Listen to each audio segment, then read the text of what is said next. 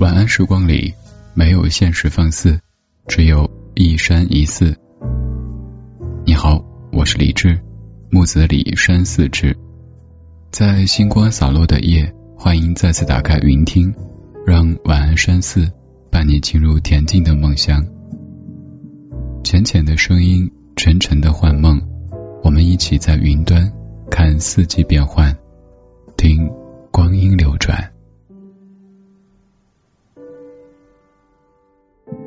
睡眠不足可能导致心理的疲乏感，导致情绪发生不良改变和行为异常，也会直接产生生理上的损害，造成食欲不振、消化不良、免疫力下降，从而引发各种疾病。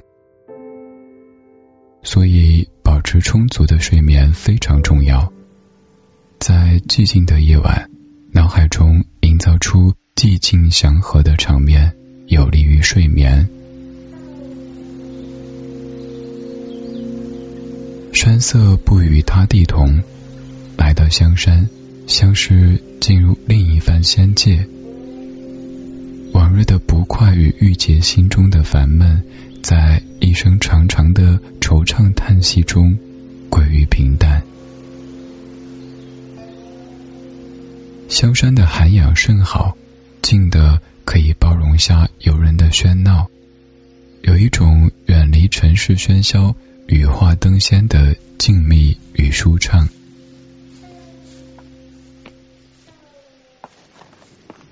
漫步在山间的石头台阶上，路边仍旧郁郁葱葱，几株大树已经没了先前绿意浓浓的气焰，带枝黄色、红色的。平静淡然，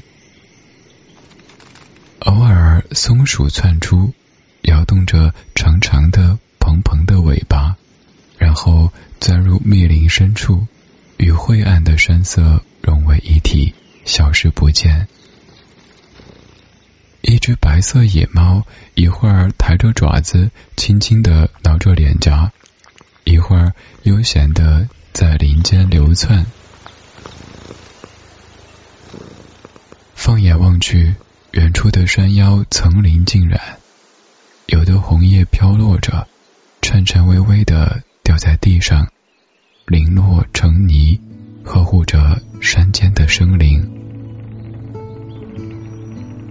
那些来不及化泥的，被人们捡起来，轻轻擦拭，或精心收藏，或寄给离人，以表思念。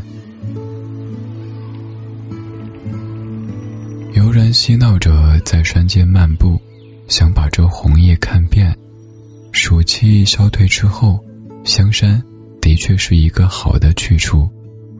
山的高度适中，不至于让人登得气喘吁吁、浑身疲累，也不像草原的山丘，很容易便踏上顶峰，过不足以。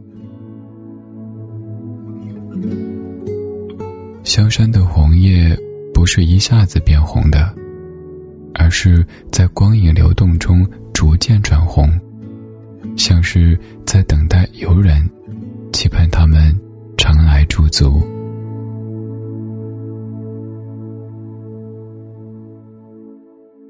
北京的初秋总是带着那如伏旱三月的夏季的气息，唯一让人感到秋天来临的。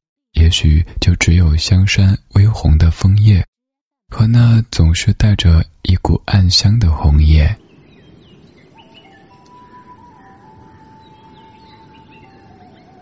从山脚到山顶，青石板铺成的阶梯两旁，铺满郁郁葱葱的参天大树。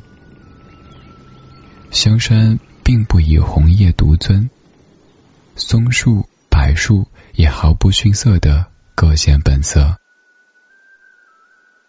红叶散生在长绿林中，高大挺拔，如旌旗飘扬；纤细娟秀，似鲜花般柔情，灿若云霞，宛如临不灭的火焰。总是这样，我却从未发现红叶竟有淡薄的清香。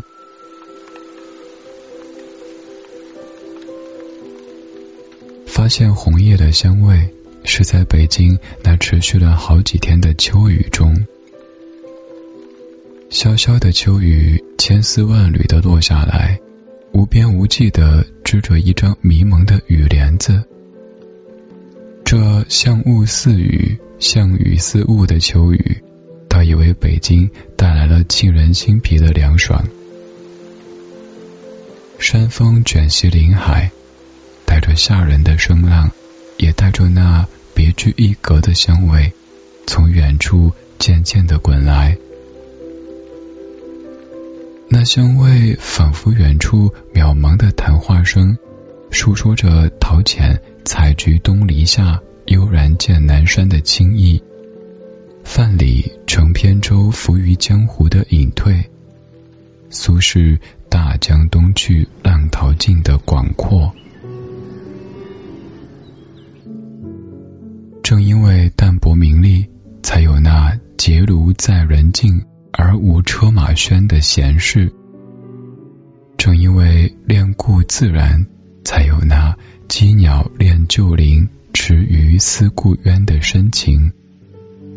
而红叶也正是如此，它的香味只有有心之人才会发现。倘若你心细致入微，他骨子里高洁，只有忘却繁华之人才能觉察。倘若你是名利如烟尘，红叶虽没有玫瑰、牡丹那样艳丽的色彩和婀娜的身姿，也没有红梅般坚贞不屈、傲霜斗雪的品格，但却有着胜似他们的谦让。与高洁，香山因谁而得名？恐怕非红叶莫属。卸下所有疲惫，安然睡个好觉。当太阳再次升起，又是全新的一天。我是李志，在北京，祝你晚安。